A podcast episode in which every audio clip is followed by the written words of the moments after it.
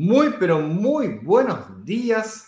¿Cómo estamos? Un nuevo live Inversionista Digital 818. Sean todos bienvenidos, bienvenidas a esta transmisión simultánea a través de nuestras redes sociales de Instagram, de Facebook, LinkedIn, LinkedIn, de YouTube y también de Twitter.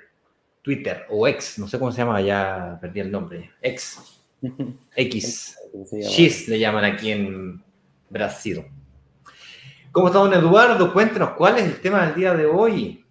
Bien, pues buenos días a toda nuestra querida comunidad que nos acompaña desde tempranito para conectarse a hablar de algún tema específico relacionado con la inversión inmobiliaria. Y el tema del día de hoy dice, ¿existe forma de ocultar un hipotecario del sistema financiero para invertir en más de un departamento?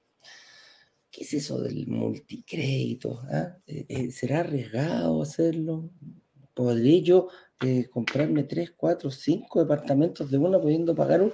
¿Será una buena estrategia? ¿Ah? ¿Alguna, cómo, cómo, ¿Cómo ha ido evolucionando todas estas herramientas de la banca?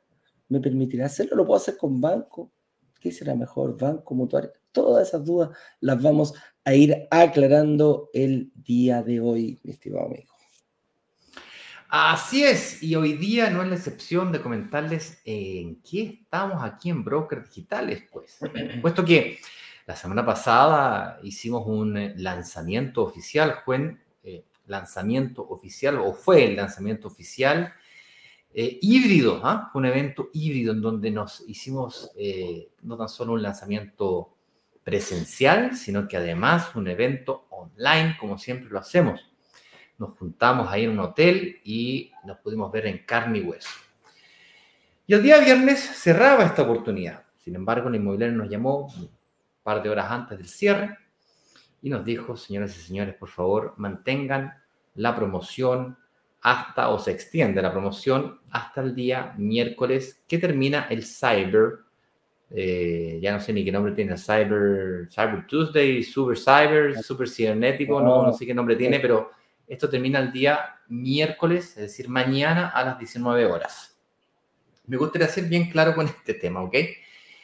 Eh, vamos a hacer hoy día en la noche un, un resumen ejecutivo, ¿sí? Un resumen de la ópera. Porque el lanzamiento fue un híbrido, entonces e, evento presencial contra evento online, como que cuesta mucho. De hecho, además fue nuestro primero, por lo tanto, hubo algunos problemitas ahí. No, sé si llamarle problema en realidad. una. Hay un tiempo entre que yo hago un evento online o un evento presencial. Entonces, para aquellas personas que se perdieron el evento o han tenido la intención de verlo, pero por algún motivo falta de tiempo o sobredosis de información o tienen simplemente miedo.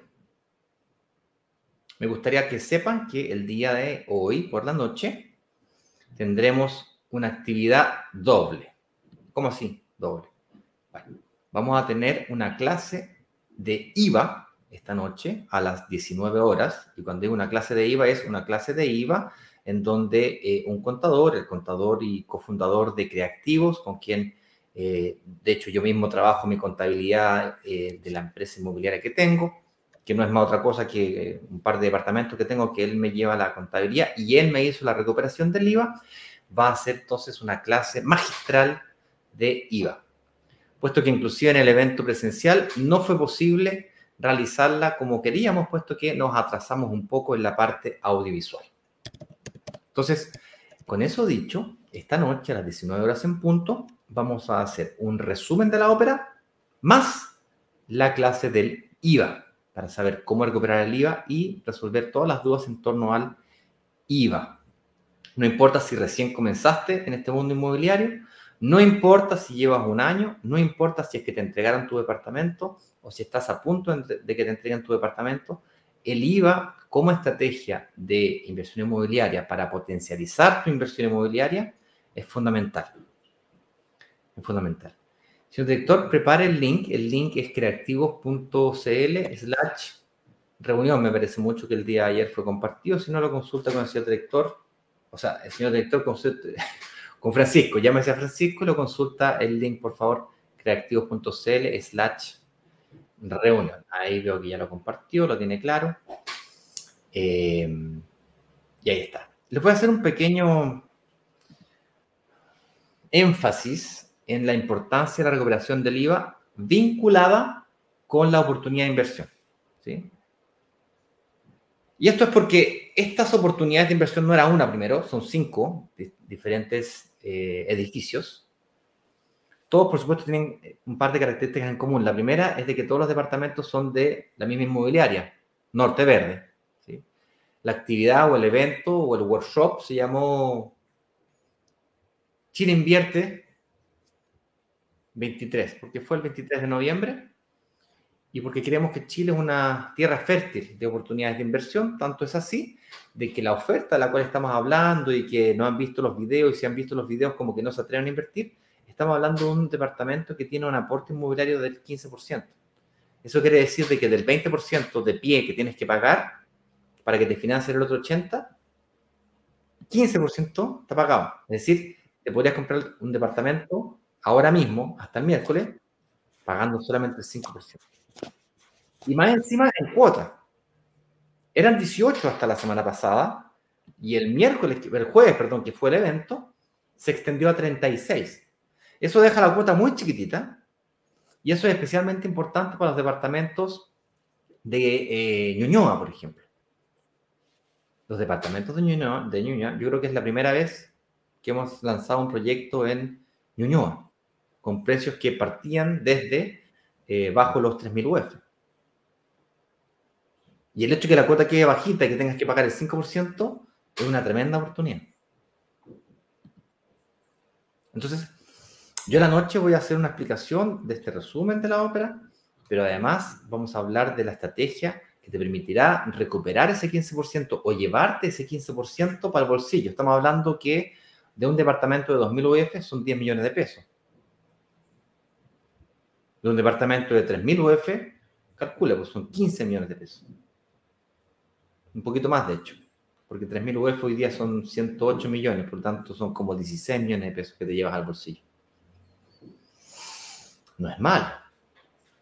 En la noche veremos además cómo utilizar esos 16 millones para hacer eh, estrategias de inversión que te permitan construir un patrimonio para garantizar tu futuro. Así, te lo digo de verdad.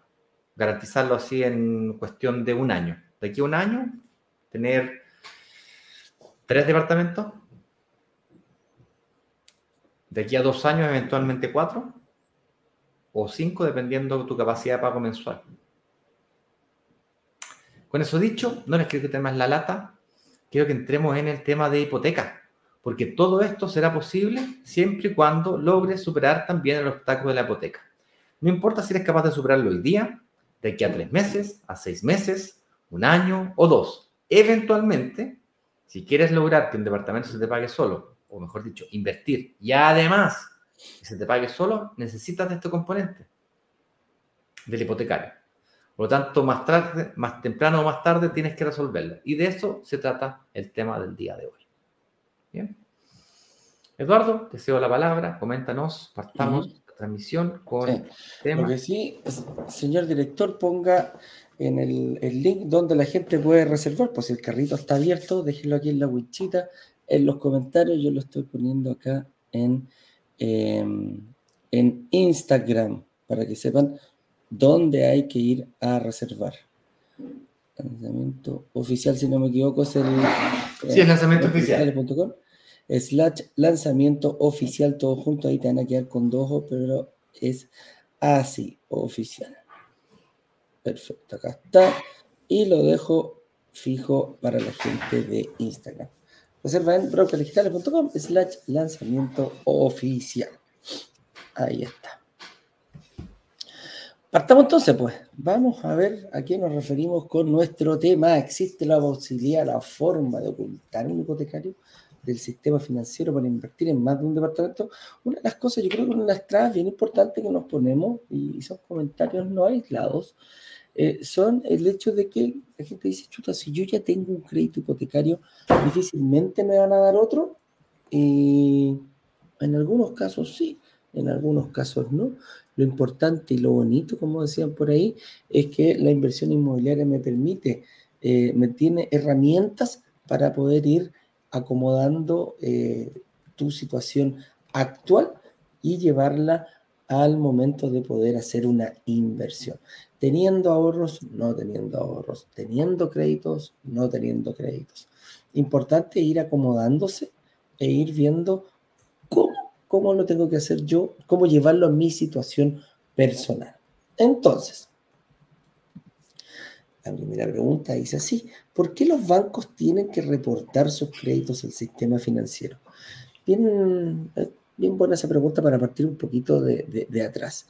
Eh, actualmente, hoy en día, eh, toda la, la, que pone las reglas, la que raya la cancha hoy día en todo tema, en todo ámbito financiero, es precisamente la CMF, la Comisión del Mercado Financiero, la cual, señorita, la cual está compuesta por dos ex instituciones, la superintendencia, las BIF, superintendencia eh, de bancos e instituciones financieras, que regía para todo, y las reglas de ello era, eh, ahí estaban metidos los bancos, obviamente, y decía, mira, si usted le da algo a una señora, a una señora o a alguna persona en realidad, tiene que reportarlo en el sistema financiero. Es obligación de los bancos reportar todos los movimientos que hace. Cuando digo todos los movimientos son líneas de crédito, tarjetas de crédito, créditos de consumo, créditos hipotecarios, etcétera, etcétera. En el, en caso de las herramientas crediticias, por ejemplo, las tarjetas, tiene que reportar no solo lo que tú gastas, sino también lo que tienes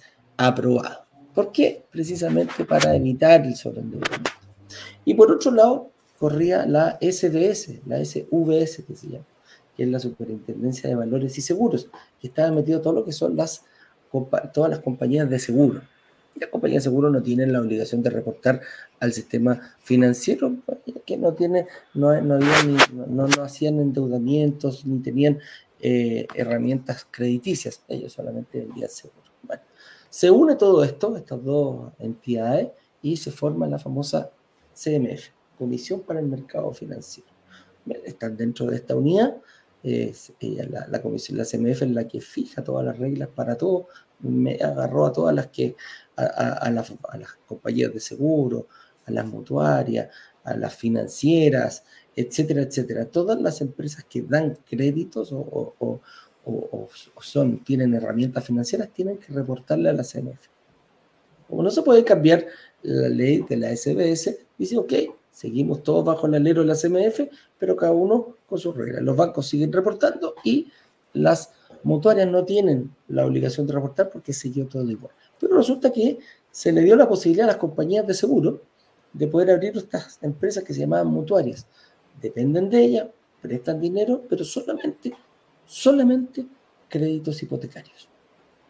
Se abrieron a la posibilidad de hacerlo y como solamente prestan crédito hipotecario, no tienen la obligación de reportar, porque serían bajo el alero de la SDS, no tienen bajo sus reglas la obligación de reportar la deuda. Cosa que a nosotros, ni tonto ni perezoso, agarramos los, los fierros calientes, como decíamos con unos amigos, los inversionistas nos aprovechamos de esta oportunidad. Algunos dicen, se va a acabar, puede pasar, que hay proyectos de ley para eliminarlo, da exactamente lo mismo. Aquí lo importante es eh, aprovechar estas condiciones que hay hoy día en el mercado y es, esa es la razón por la que los bancos sí reportan al mercado financiero y las mutuarias no lo hacen, solamente por pertenecer a estas compañías de seguro. Tú vas a decir, oye Eduardo, todas las mutuarias reportan, todas las mutuarias tienen la obligación de no reportar. ¿Podrían hacerlo? voluntariamente podrían hacerlo, no, no, no, nada les impide hacerlo, pero es una de las características que las, eh, las juegan a su favor. ¿Por qué? Porque cuando nacieron, obviamente, hace varios años atrás, yo recuerdo, eh, las mutuarias estaban, en cuanto, a, en cuanto a condiciones comerciales, muy por sobre lo que daban los bancos. Y cuando digo muy por sobre, tasas mucho más altas, daban créditos muchísimos más caros. Hoy en día esto se ha ido igualando y muchas veces vemos en ciertas condiciones eh, que las mutuarias tienen mejores condiciones crediticias que los bancos. Me refiero a mejor tasa, bajaron los seguros, porque ahí hicieron una, movida, se aprovecharon. Pues. Compañía de seguro da seguros, ¿cierto? Oh, obvio, inventamos la rueda. Pero ¿qué tienen los créditos hipotecarios metidos dentro? Tienen seguros. Hay seguros obligatorios dentro de los créditos hipotecarios, tanto el de gravamen como el de incendio con eh, el adicional de signo. Entonces, ¿qué hicieron la, la, la? Dijeron, chuta, yo soy compañía de seguro, bajo el precio, no gano tanto por la venta del seguro, pero sí gano por el, por el crédito hipotecario que yo soy capaz de colocar. Y los bancos dijeron, chuta, yo no puedo comprar tan barato los seguros. Bueno, ahí está una de las diferencias del por qué de repente, independiente de la tasa, muchas veces eh, se igualan o superan incluso las mutuarias en valor. Superan, me refiero a mejores condiciones con nosotros, son más bajos que un crédito bajo las mismas condiciones, pero con un banco. Entonces, eso es más o menos un pequeño resumen de el por qué reportan eh, o tienen que reportar los bancos al sistema y por qué no lo hacen las mutuarias. Y a la vez, cómo nosotros nos podemos aprovechar de aquello. Me gustaría hacer una pequeña eh, observación o complemento a lo que acabas de decir en relación a, eh, ¿podría una mutuaria reportarte, reportarte al sistema financiero?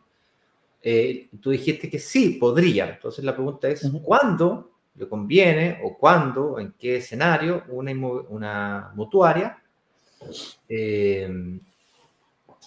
podría reportarte? Y principalmente esos dos, son dos escenarios uno subjetivo y otro objetivo. El subjetivo es cuando la mutuaria detecta o no desea que tú te sobreendeudes demasiado. Detecta que estás haciendo multicrédito, se hace el tonto, la tonta, pero eh, quiere por lo menos por un año o seis meses que piano piano, merengana. Y podría eventualmente reportarte el sistema financiero. Eso es, lo, eso es menos probable, eso em, podría ocurrir, pero la probabilidad de que ocurra es relativamente baja. ¿Por qué? Porque hay muchas mutuarias en el mercado. Entonces, salvo tú en una única mutuaria lleves las finanzas muy al límite, podría ocurrirte. Me pasó con un inversionista que me reclamó y me dijo, oye, pero me reportaron. Sí, claro, estaba invirtiendo en eh, tres departamentos, estaba complementando renta con la mujer, estaba eh, a tope y pasadito. Entonces, claro, en el fondo era obvio que la mutuaria veía que estaba haciendo una, una asociación de multicrédito llevándola al extremo. Estaba comprando como ocho departamentos, tres acá, cuatro al otro lado, o sea, era demasiado evidente. Entonces es importante que ustedes sepan que eh, piano, piano, merengano con responsabilidad. Por ejemplo, para que se entienda con más claridad, si tú tienes una capacidad de financiamiento de 4.000, ¿qué me conviene más? ¿Dos de 2.000 o uno de 4.000? La respuesta es, si tienes capacidad de financiamiento de 4.000, en vez de comprarte dos de 2.000, cómprate dos de 3.000 o 3.500. ¿Por qué? Porque de la capacidad de 4.000, te estás comprando un departamento que tranquilamente lo puedes pagar en el sentido de que tienes capacidad de financiamiento para eso. En la entidad financiera te va a ver como una persona bien, no está llevando sus finanzas al límite. Le presto hasta 4.000 y está comprando de 3.000, 3.500. Está pianito, no está forzando en exceso su capacidad de financiamiento. Y eventualmente, si está, haciendo un multicrédito, sí, la probabilidad que enfrente eh, va a quedar un poco agotado, pero va a poder sobrevivir. ¿Sí? Más o menos eso es. Opción objetiva. De aquí no hay duda. Esto va a pasar sí o sí si es que lo haces. En caso de morosidad. Si te atrasas en una cuota o te atrasas en algún pago, por la razón que sea, se te olvidó, te falló la tarjeta, el cobro automático no funcionó, no tenías como la tarjeta, da lo mismo. Te van a reportar al sistema financiero sí o sí y va a, va a aparecer la mora. La buena noticia es que así como es rápido la publicación, es rápida la despublicación. Entonces, la razón por la cual la CMF está intentando que estemos todos en línea es justamente para evitar el sobreendeudamiento. Nosotros como microinversionistas hacemos un sobreendeudamiento cuando hacemos un multicrédito o hacemos estos ciclos de inversión acelerados, pero lo hacemos con, con de una forma elegante en donde eh, estamos invirtiendo con propiedades para el arriendo. No me estoy comprando la mega casa en Santiago y la casa en la playa. Porque es mi sueño. Y por lo tanto da lo mismo si es que lo puedo pagar después o no. Es mi sueño. Entonces, está como justo en la línea, siendo absolutamente legal. Entonces, con respeto, es básicamente lo que estoy tratando de decirle. Avancemos, Eduardo. Avancemos a otra, pongamos otra pregunta arriba de la mesa. Dice, ¿por qué? Ahí está. ¿Por qué cuando reportan mi crédito hipotecario difícilmente me den otro? Precisamente por el, el endeudamiento. La capacidad de endeudamiento que tiene cada persona es distinta los bancos y el, sistema en general pone reglas. Y la regla principal es no endeudarte por sobre el 40% de tu renta mensual. O sea, la cuota que tú tienes que pagar no puede superar el 40%. Y ahí se divide en dos. Se divide un 15% créditos de consumo tarjetas de crédito, líneas de crédito, es la cuota que yo pago mensualmente, y el 25% no puede superar, el 25% de mi, de mi sueldo mensual no lo puedo gastar en, en, más, más del 25% no lo puedo gastar en un crédito hipotecario. ¿Qué quiere decir eso? Que si yo gano un millón de pesos, la cuota máxima que yo puedo pagar de hipotecario asciende a 250 mil pesos, que es el 25%. Y si a eso yo le sumo 150 luquitas más entre tarjetas de crédito y con sus créditos de consumo, llego a 400 mil pesos que representa el 40% de endeudamiento máximo que me puede entregar una entidad financiera. Entonces, muchas veces, muchas veces cuando hablamos del sueño en la casa propia, precisamente eh, te roba tu capacidad crediticia ese sueño muchas veces te deja por sobre, incluso en algunos casos, dependiendo de la entidad financiera que te preste, por lo general tu banco, que es el que te conoce, puede superar el 40, ¿sí? Algunos me dicen, oye, yo tengo 45, ah, súper bien. Tu banco te, eh, te endeudó en un 45%. Ojo, que muchas veces se ocupa ese 5% como táctica para que no te vayas a otro banco. Otros bancos no te van a cobrar una, no te van a comprar una deuda de 45. Sí, el 39, del 38, del 35, pero no de 45. Por lo tanto, esos bancos se aseguran de tenerte ahí. Si eres un buen pagador, pueden pasarse un poquito del límite, de, para depender de la entidad financiera. Pero, ¿qué pasa cuando yo, por ejemplo, no sé, tengo máximo 250 y me endeudo en 300, 350 en deuda hipotecaria? Le quito un poquito a mí, a mi capacidad crediticia de, de consumo, pero resulta que quedó topadísimo. Y es ahí donde, claro, decimos, ah, no, pero yo ya llevo pagando tiempo mi casa, no tengo ningún problema, voy a ir a pedir otro crédito. Claro, y tu banco sabe que estás, entre comillas, sobreendeudado o por sobre los límites permitidos, te dice, lamentablemente, tiene que terminar de pagar este crédito para yo poder darle otro crédito hipotecario. Tú dices, pero chupa, este crédito todavía me quedan 20 años por pagar vuelva en 20 años. Así de simple. Vuelva en 20 años, cuando lo termine de pagar, ese va a ser el momento que usted va a poder pedir otro crédito hipotecario. Por lo tanto, si te pasa esto una vez, o a lo mejor te pasa dos veces y te repiten la misma, te dan la misma explicación, tú dices, bueno, Me encanta ver los programas de brokers digitales, suena lindo tener departamento de inversión y bla, bla, bla, bla, pero yo no soy afecto a crédito. Y es ahí donde está el, eh, y es ahí donde puede haber un gran error en, este, en esta apreciación tuya, porque te estás autoeliminando. Hoy en día existen distintas y muchas maneras de poder solucionar este, este tema y de poder quizás tomar la deuda del banco, llevarla a una mutuaria, recuperar tu capacidad crediticia, etcétera, etcétera. Es una de las que se me ocurre eh, decirlo rápidamente. Entonces, claro, como todo el mundo tiene la visibilidad, y aquí hay un, aquí hay un punto que quiero tocar, que, quiero que, que tengan bien en cuenta. Cuando hablamos del reporte del banco, ¿quién ve ese reporte? Cuando yo estoy en el sistema, lo ve todo el mundo. ¿Lo, puedo sacar yo? Sí. ¿Lo, puede ver el vecino? Sí. Voy a DICOM, pago un DICOM, lo veo y me dice, mira, este es tu nombre, aquí, pa, pa, pa, esto es lo que tú, eh, ¿cómo se llama? Aquí están todas tus deudas. Todos tus créditos, todas tus tarjetas, etcétera, etcétera, y te da un scoring bancario. El famoso DICOM se mueve desde 0 a 999. Mientras más cercano a 999, mejor, mejor persona eres para poder pedir crédito. Y abajo 700, eh, bajo 800, ya te empiezan a mirar ahí con, un poquito de recelo. 500, 300, 100, cercano a cero, mientras más cercano a cero esté, prácticamente es imposible eh, que te den, que te otorguen créditos. Y eso es producto de un sobreendeudamiento que tú tienes. ¿Las mutuarias ven eso? Sí.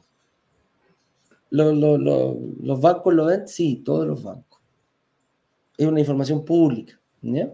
Pasa a ser público en ese sentido.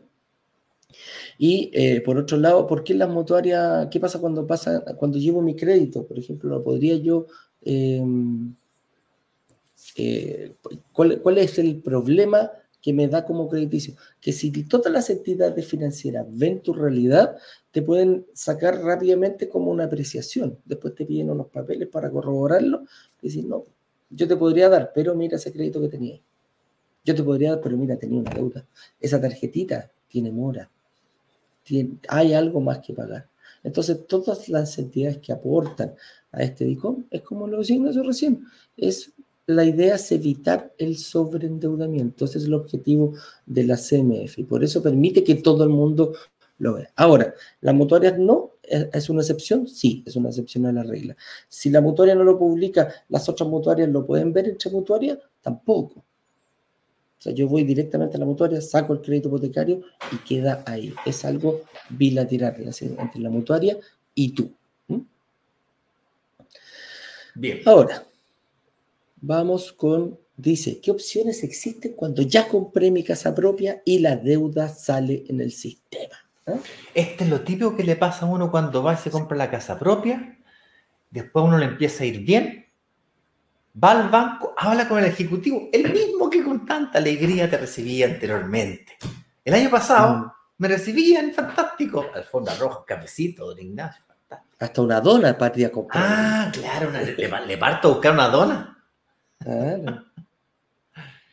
Al año siguiente no te pesca. Ni los emails te responde, güey. ¿Quién es usted? ¿Quién es usted? no lo conozco. Básicamente es lo que decía Eduardo, en el fondo llegaste a la capacidad. Cuando tú tienes una deuda con un banco que sale reportada... Voy a buscar agüita, vengo al tiro, voy a buscar agüita. Cuando tienes una, una, deuda reportada con un banco, una entidad financiera que reporta el sistema financiero, como hemos discutido aquí, lo que ocurre es que tú tienes el mismo ingreso que tenías antes, salvo te mandé un rajazo y dupliqué tu sueldo, pero el mismo sueldo que tenías antes, el máximo de deuda y el patrimonio, poquito, porque en el fondo el departamento que tenías o la casa que te compraste, ah, se valorizó en un año, pero no es que se duplicó su valor, se valorizó un 5%, en el mejor del escenario te mandaste un rajazo y aumentó 10, 15%, así, pero se descuadraste. Tremenda inversión pero 10-15% en comparación con la deuda del banco dice, ah, este no es sujeto de crédito. Y eso lo opina el banco y todas las otras entidades financieras del mercado, incluyendo las mutuarias. Entonces, la única forma de salir de esa trampa del sueño en la casa propia es llevando esa deuda de un banco a una mutuaria. De esa forma, sales del sistema financiero. Hay varias estrategias acá que tú podrías utilizar, eh, además de la que acabo de mencionar. Podrías eventualmente vender tu casa. Llevo 10 años viviendo acá. El departamento que me compré hace 5 años atrás, que compré de un dormitorio, ya no me sirve porque ahora estoy casado y está una guagua en camino. Por lo tanto, el de un dormitorio ya como que me queda chico, voy, pero entonces podrías vender. O al revés, como me pasó a mí. Me compré un departamento de cuatro dormitorios, tres más servicios más encima. ¿ah? Pretendía tener una enana puerta adentro. Cáchate, bueno. bueno. Increíble. Me separo y me quedo solo en el departamento de cuatro dormitorios. Se me ocurre arrendarlo, que fue el primer camino que tomé. Probablemente tú estás pensando en lo mismo. Y resulta que el arriendo era pero brutalmente inferior que el dividendo. No tenía alternativa, lo arrendé en el valor de mercado, me fui a vivir donde mis padres y además de la diferencia en contra entre arriendo y dividendo, tenía que pagar pensión y además no tenía plata para el arriendo. Solución, venta la casa. En el caso tuyo, si no quieres ir tan dramáticamente, podrías eventualmente arrendar tu casa. Y irte a arrendar una casa más pequeñita, que fue lo que intenté hacer yo. Porque a todo el mundo le pasa que el arriendo le queda violentamente inferior al dividendo. A lo mejor tú te compraste una casa hace cuatro años atrás, en el 2018, 2019, cuando aún, perdón, el 2018 que fue el tallo social. Sí, 2018. A lo mejor te lo compraste a inicio de año, el 2018. Entonces, 19, 20, ¿o cuándo fue el tallo social? ¿El 19 o no? Ya ni me acuerdo. Bueno, da lo mismo y tenéis 19, 20, 21, 22 y 23. Cinco años ya.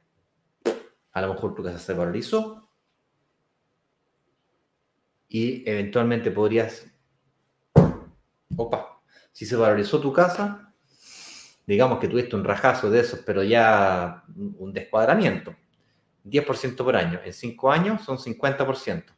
Entonces te la compraste en 3.000 UF y hoy día vale 4.500 UF.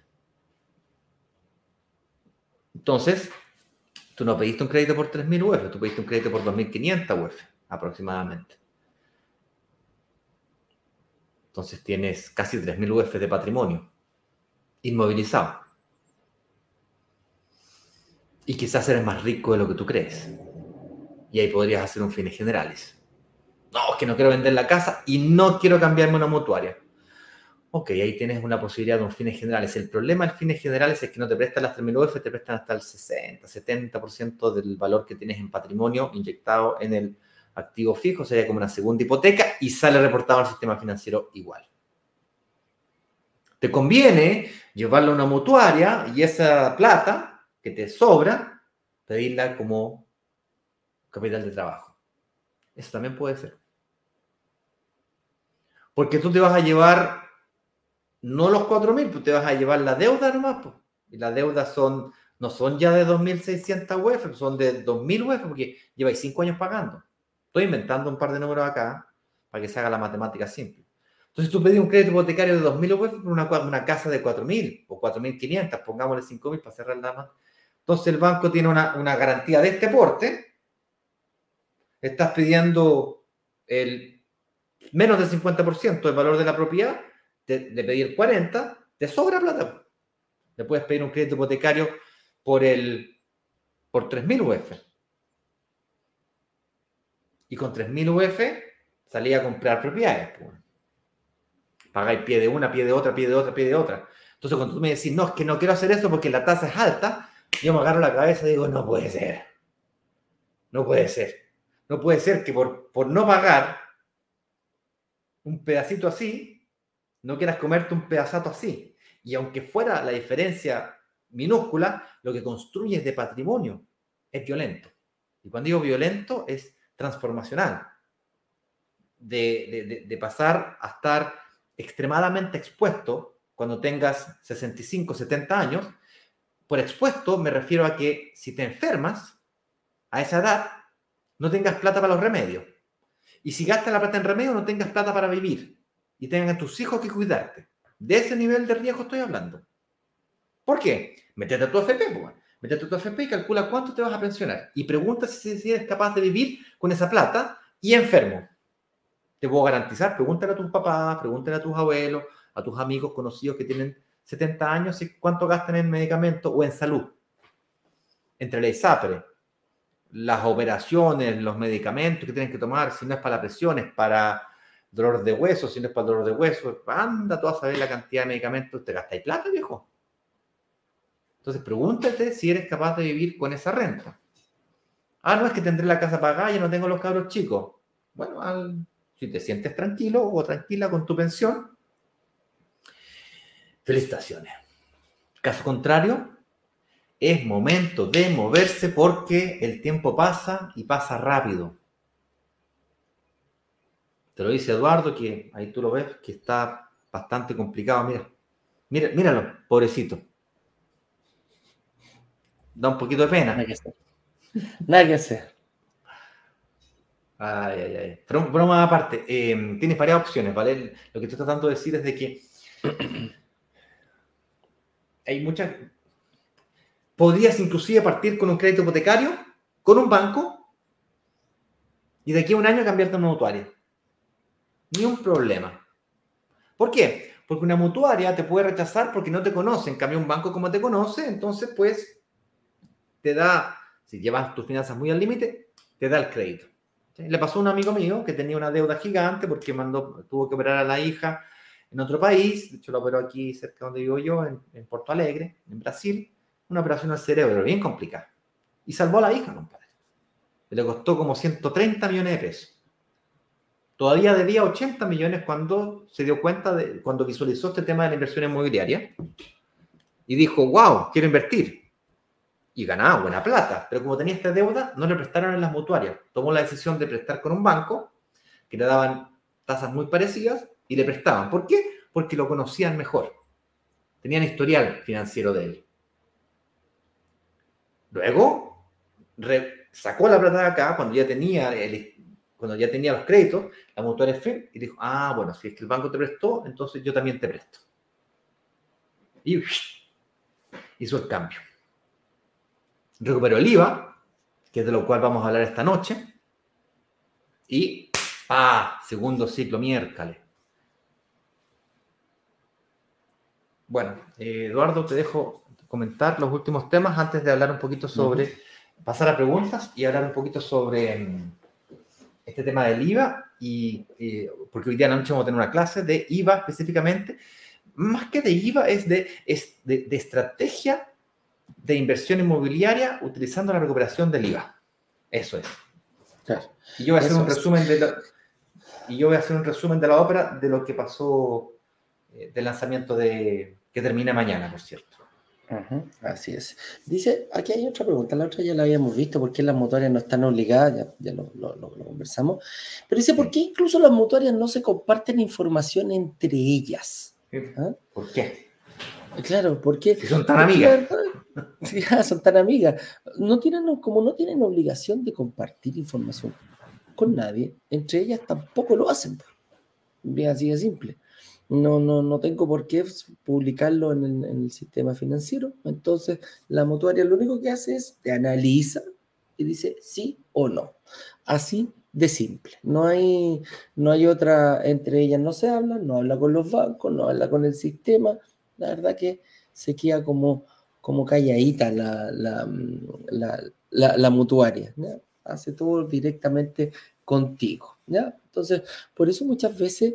Eh, más allá de, cuál es la ventaja que me da, me da un poquito más de tranquilidad la motoria. Este hecho de, el famoso multicrédito, que no era nada más que eh, sacar varios créditos en distintas inmobiliarias, en distintos bancos a la vez, o sea, tenéis que hacerlo todo junto, coordinar, que no se te cayera la, que no se retrasara el, el, departamento, de repente hay gente que lo hacía con distintas, eh, yo he escuchado ahí, cómprate un departamento en la playa y cómprate un departamento en, Santiago al mismo tiempo, con dos, con dos inmobiliarias distintas, entonces se corrían riesgos para hacer este famoso multicrédito. ¿Qué me da la mutuaria?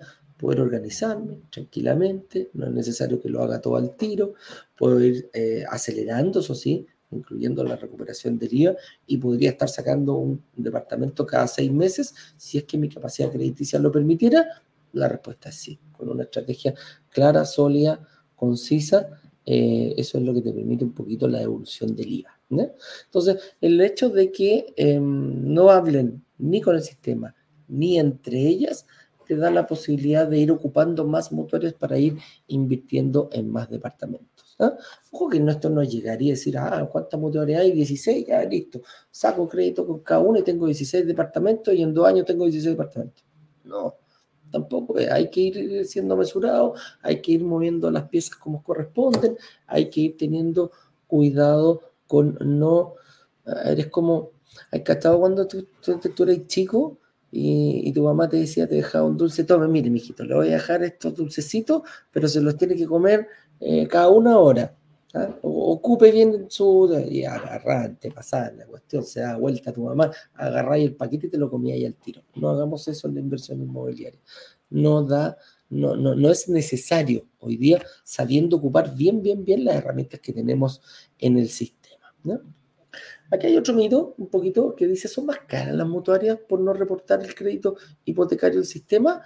Eh, antes sí, yo lo viví personalmente, trabajé en, un banco, en dos bancos durante un tiempo, y una de las formas de atraer clientes es precisamente comprarles la cartera.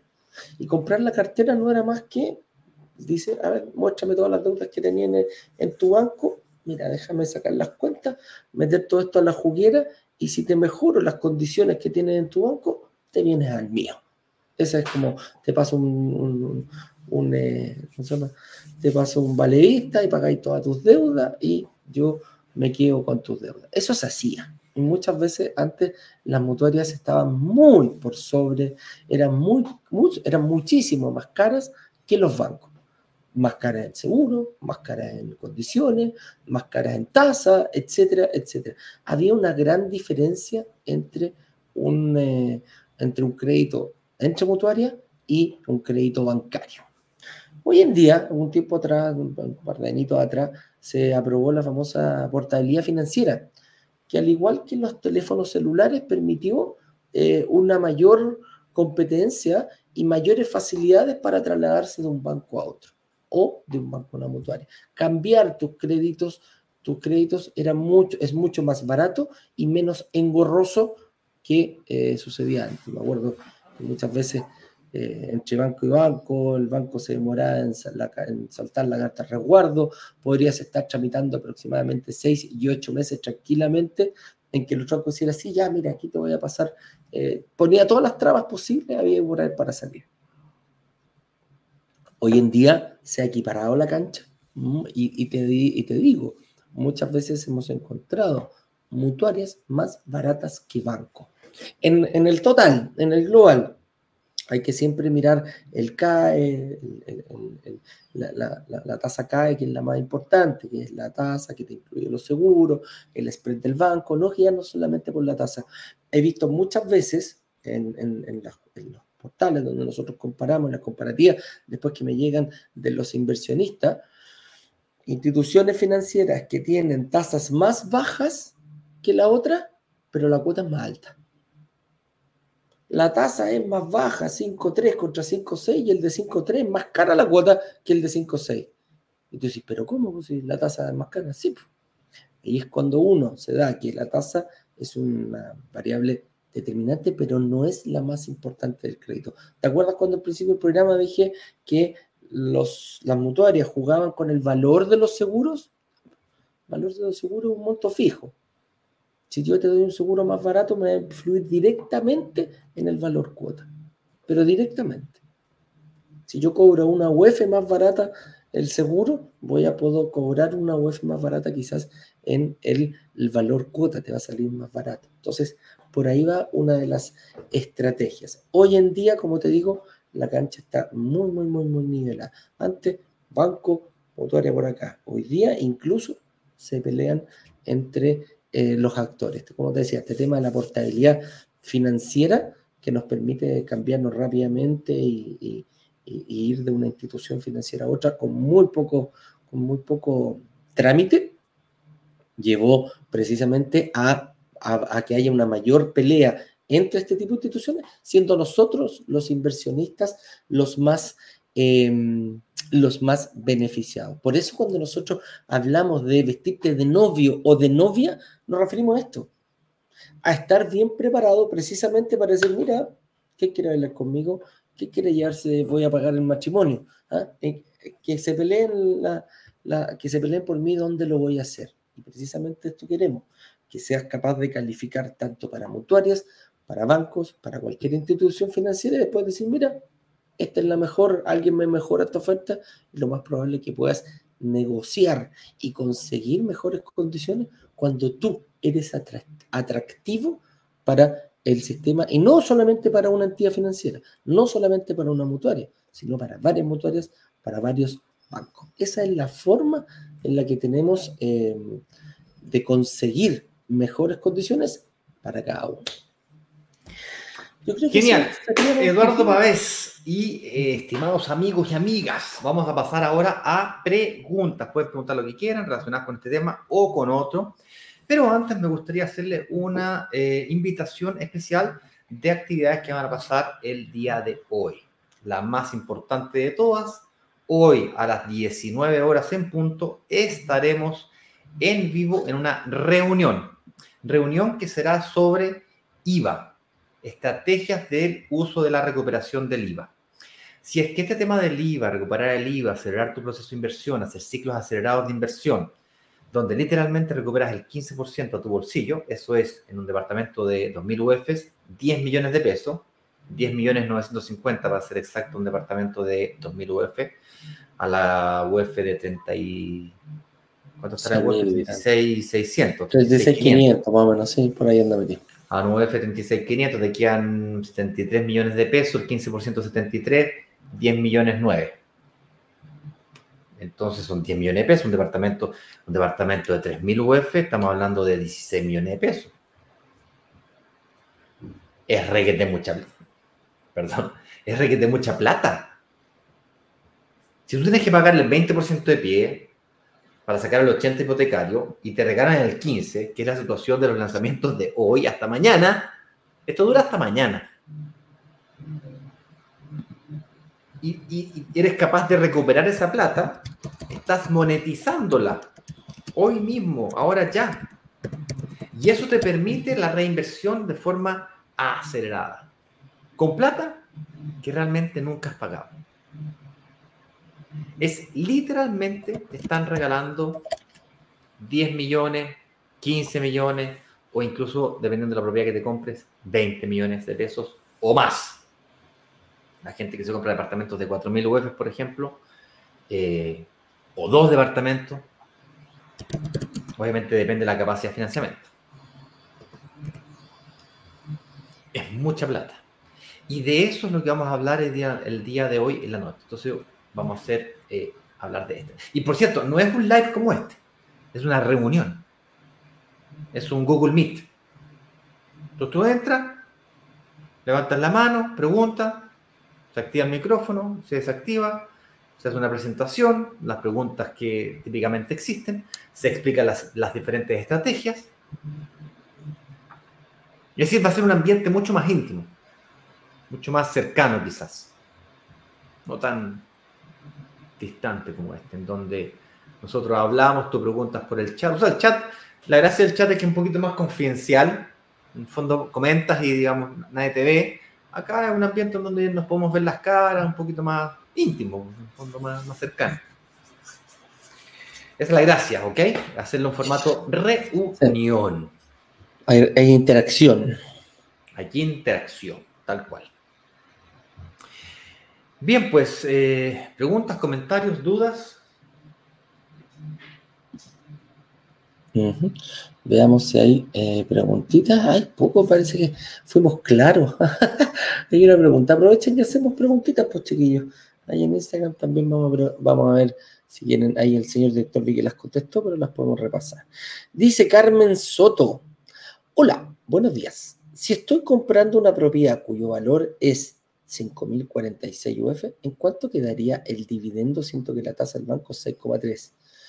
Mencita, la verdad que no, con aproximados valores lo podríamos dar, es que ahí Ignacio busca en, en, eh, los, en las páginas. Pero si no, o sea, es difícil hacerlo. Cada entidad financiera te da, eh, en, los portales, te da un aproximado, pero después te pide toda la documentación para que tú vayas directamente y te hagan una evaluación.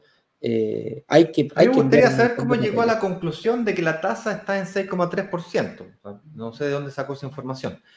Eh, una cosa es que a ti te den el 6,3% y otra cosa es que el mercado tenga una tasa del 6,3%. Porque si queréis simulamos con el 12%. Tal vez lo sepa, pero yo vivo en Brasil, aquí las tasas están en 11%, 10,5%, por ahí.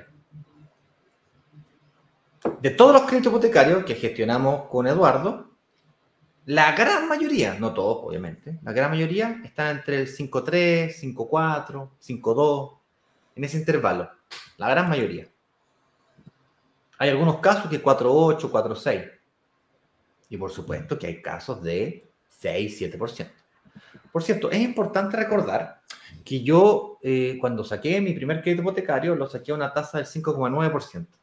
Yo he contado muchas veces que mm, cuando hice la compra de este departamentito en Manquehue con Apoquindo, lo compré en 2.600 UF. Y lo terminé vendiendo en 5.300 UF. En realidad lo tasé en 5.300 en 2017, lo vendí en 5.550, es decir, levemente más alto, en 2020. Y ese departamento fue el que me enseñó gran parte de la, de la información que tengo y experiencia que tengo respecto de la inversión inmobiliaria. Por supuesto que he hecho otras inversiones, pero ese departamento me hizo ver lo que no es evidente, como lo que está preguntando Carmen aquí. Yo saqué una tasa de interés del 5,9%. Al principio tenía una diferencia en contra, en contra. Y luego con el tiempo, el arriendo comenzó a subir, subir, subir. ¿Por qué? Porque sin saber queriendo, sin querer queriendo, invertí en un sector que estaba en desarrollo, estaba creciendo. Y consecuentemente, el arriendo comenzó a aumentar. La demanda de arriendo aumentó, aumentó, aumentó. Y vivir ahí se hizo más caro, más deseable. Y por tanto, el arriendo comenzó a subir. El dividendo es fijo, a tasa fija. Yo podría haber renegociado, no lo hice porque no me di cuenta. Hoy día existe portabilidad financiera. Tú podrías partir con el 6,3% que te den a ti. No sé, insisto, de dónde sacaste ese 6,3%, pero supongamos que te den el 6,3% hoy día a ti. En dos años más, cuando la tasa de interés baje, porque si tú consideras que la tasa está alta, entonces es porque tienes expectativa de que la tasa en el futuro sea más baja.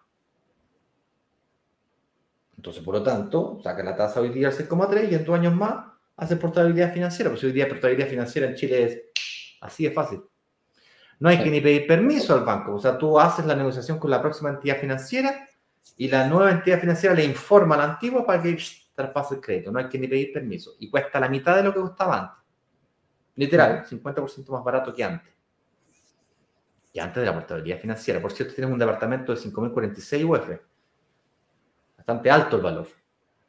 ¿Será que a 5.046 UF se cumplen estas reglas de alta demanda de arriendo creciente? ¿Será la, cuota, sí.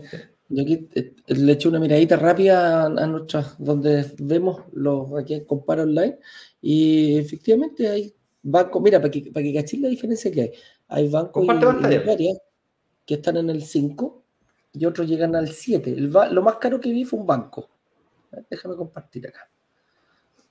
Ah, simulador. Y lo, simulé con tu, eh, con tu monto, 5046 UF. Mira, para que lo veamos ahí. Ahí está. 5046 UF. Gente de Instagram, déjame mostrarles aquí. Dame un segundito. Yo te ayudo. Plazo a 30 años. Esa fue la, simulación de crédito que puse en ese, esas fueron las condiciones que tú me diste, sin ninguna otra cosa, esto hay que verificarlo. Y hay tasas del 665, del 565, por acá encontré una tasa del 5, una mutuaria, 837 y 991. Prácticamente se mueve tu crédito entre las entidades financieras. Mira que hay bancos, Acostado, Santander, etcétera, etcétera. Acá hay otra mutuaria. Mira, las mutuarias están en un 5. Está más barata la mutuaria, acá está ahí, que los bancos. Banco 569, 897. Y aquí vi el más alto, fíjate. Déjame llegar aquí al fondito y tenemos este banco de acá, este banco brasilero, un millón cuarenta y cuatro te quedaría tu tasa, tu, tu crédito. ¿ah? Pero te das cuenta, el mercado ofrece distintas opciones, nunca hay que quedarse con una sola. Entonces, ese es, el, ese es el ejercicio que hay que hacer. Por eso cuando hablamos de que si yo estoy bien preparado, bueno, ahí veo, pues, tasa desde el 5 hasta el 7. Y ahí tenéis todo el popurrí, distintas... Em, sí, mi banco, el banco me está dando esa tasa. ¿Viste? No es la única opción. Échate una, mirita a las mutuarias. El hecho que el banco te esté... Sí, perdón, perdón interrumpir. El hecho de que el banco te esté entregando una aprobación de un crédito hipotecario es una tremenda noticia. Por cierto, nadie te obliga a comprarte un departamento de 5.063 UF, te puedes comprar dos departamentos de 3.500. Y vas a tener un patrimonio mayor porque tú ganas la valorización del activo sobre los 7.000 UF que tendrías, no versus los 5.000. ¿Me sigues? Si te compras dos departamentos de 3.500 UF, a lo mejor la tasa es más baja porque el riesgo es menor del banco.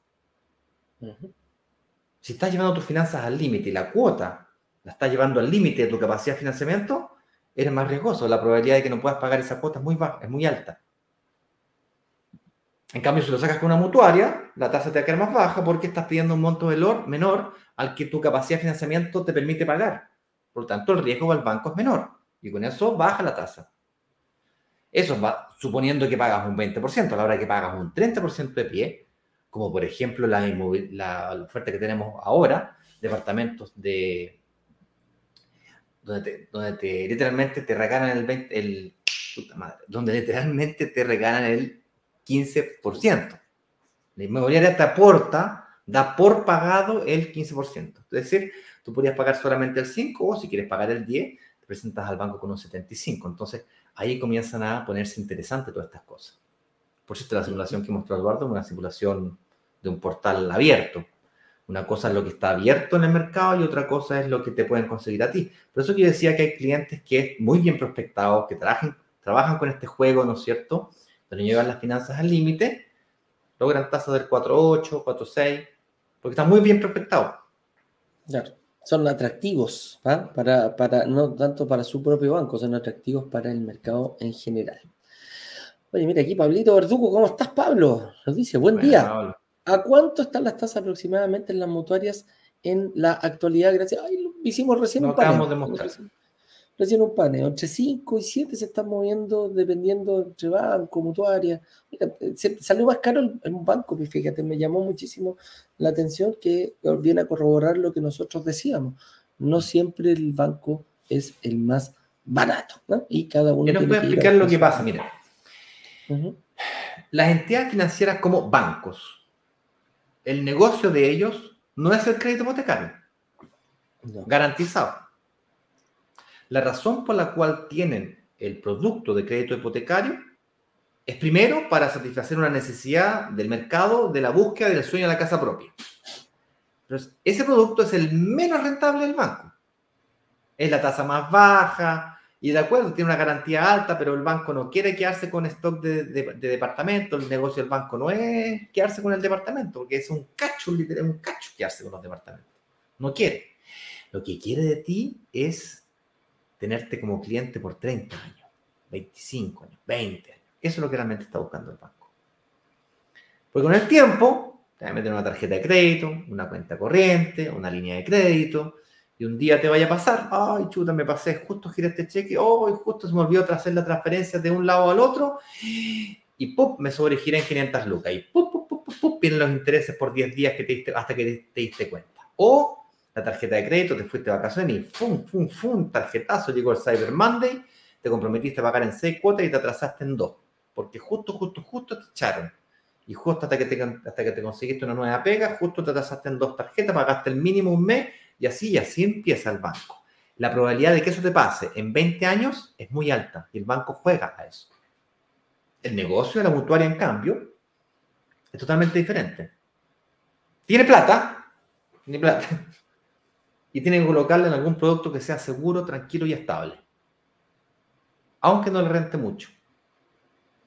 El crédito hipotecario. Con eso dicho, el banco además eh, cambia sus políticas comerciales todo el tiempo. Entonces, aunque tenga una tendencia a la baja en la tasa política monetaria del Banco Central, que es evidente que va a ocurrir, claro, ahora, dado que la guerra y que no sé cuánto, y, da miedo. No, viene un 2024 negro, negro, negro, negro. Entonces, por lo tanto, el bajo mm, se restringe. ¿Por qué? Porque mucha gente va a perder la pega. Entonces analiza, ve, mira, quién está a punto de perder la, probabilidad de que pierda la pega. Y esto es estadística pura. Lo tienen separado por industria. El algoritmo es muy profundo. Del banco, me refiero. Para bien y para mal. Por ejemplo, la gente que trabajaba en compañía aérea en el año 2020, que era considerado AAA, una empresa AAA, cuando llegó la pandemia, compañía, el que trabajaba en compañía aérea, de dar crédito hipotecario, pero ni hablar. De hecho, ningún tipo de crédito, si la probabilidad de que te echaran era muy alta. Lo mismo con la hotelería, el turismo, todo el turismo, la industria del turismo en general se vio muy afectada. Otras industrias se vieron, em, se vieron eh, favorecidas. Médicos, eh, principalmente la medicina, ¿no? Fue algo que había que tener funcionando sí o sí.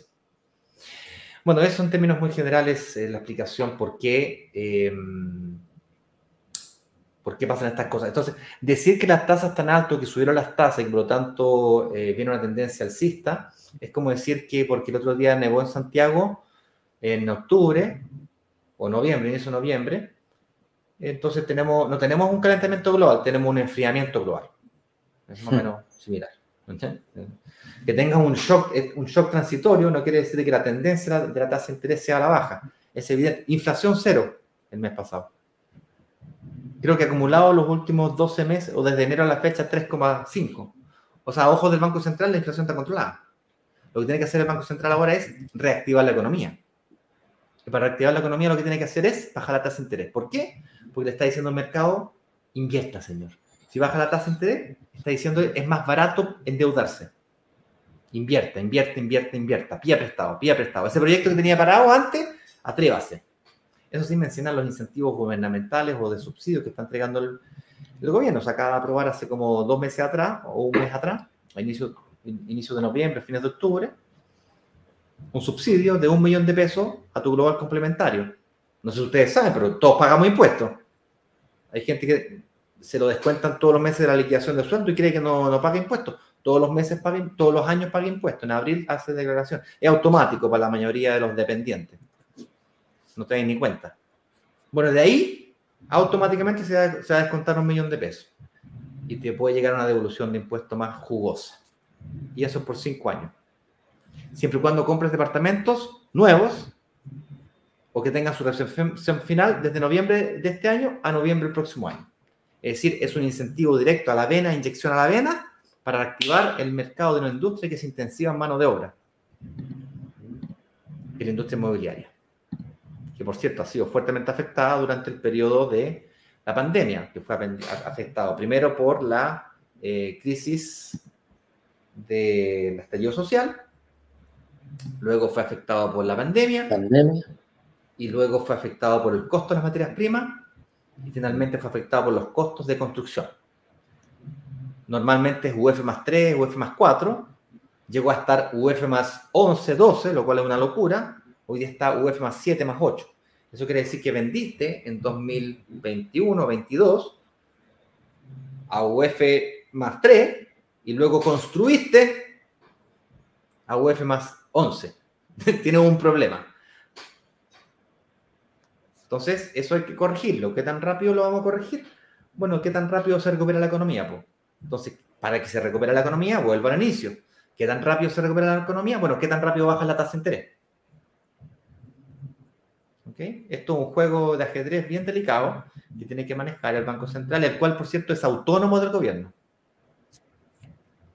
me fui un poquito del tema. Eh, no sé si hay más preguntas, Eduardo. No, estamos, estamos, estamos en la hora también, así que em, vamos cerrando nomás. Informaciones. Bien, señoras y señores, la invitación. Buen día, ¿cuánto está el ah. Señoras y señores, entonces la invitación está hecha para el día de hoy. Señor director, déjeme agarrar aquí este, eh, ocultar esto, déjeme editar, quitarle y guardar y mostrar nuevamente, creo que era este, aquí. Compártelo también si me puede ayudar a compartirlo en las redes sociales, aquí en los comentarios. Hoy día a las 19 horas tendremos una clase o reunión con Creativos, que es la empresa de contabilidad que nos ayuda a construir nuestras estrategias de recuperación de IVA e, y e, no, reinversión. Me han con el II. Y reinversión. Entonces, creativos.cl slash reunión. Si no saben cómo diablos se escribe creativo, que se escribe con C y luego con K, eh, nos preguntan por Instagram, aquí está siendo compartido los comentarios, lo vamos a dejar por todas partes y lo vamos a mandar por WhatsApp también para que pillen su reunión. Y nos vemos en la noche porque ahí les voy a hacer un resumen de la ópera, de lo que fue o lo que está haciendo este lanzamiento, el cual termina mañana, donde literalmente te regalan el 15% del pie. Es decir, pagas el 5%. ¿Quién cuotas? Señoras y señores, les mando un fuerte abrazo. Nos vemos más tarde en la noche. Nos vemos. Que estén bien. Chao, chao.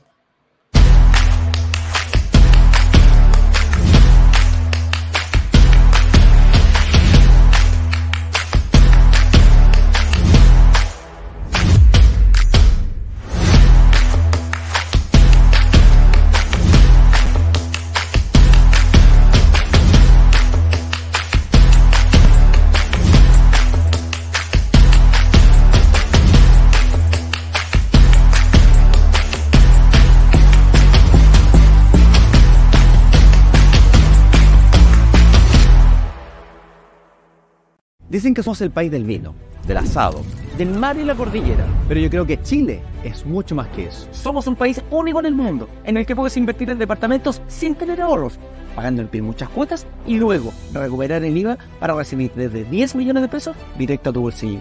Si esto te interesa, la comunidad de brokers digitales junto a la inmobiliaria Norte Verde, vamos a realizar un evento donde todo esto será posible. Pide acceso ingresando a chileinvierte23.cl o escaneando el código QR.